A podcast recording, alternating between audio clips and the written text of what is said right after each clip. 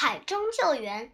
在一个月黑风高的夜晚，海上的暴风掀翻了一条渔船。在紧急关头，船员们发出了求救的信号。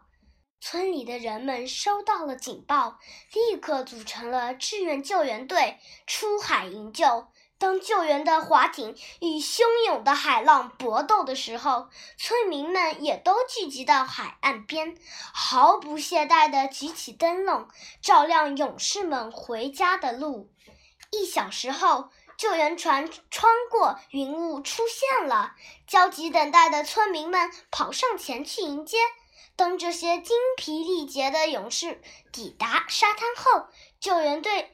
的队长气喘吁吁地宣布：“乡亲们，救援船上无法载上所有的人，还有几个人被留在了那儿。”在忙乱中，第二支救援队出组成了。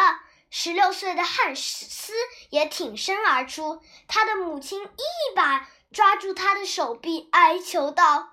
求求你不要去！你父亲十年前在海中丧生，你哥哥三个星期前出海，现在音讯全无。汉斯，你是我唯一的依靠啊！妈妈，我必须去。如果每个人都说我不能去，总有别人去，那会怎么样？妈妈，我们不能让那些留在海里的人无助的死去。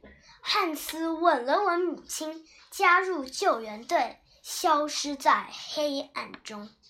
又过了一个小时，这一个小时对汉斯的母亲来说，比永久还永久。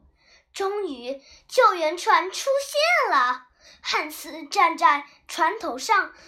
他把手围成桶桶状高声喊着妈妈我们找到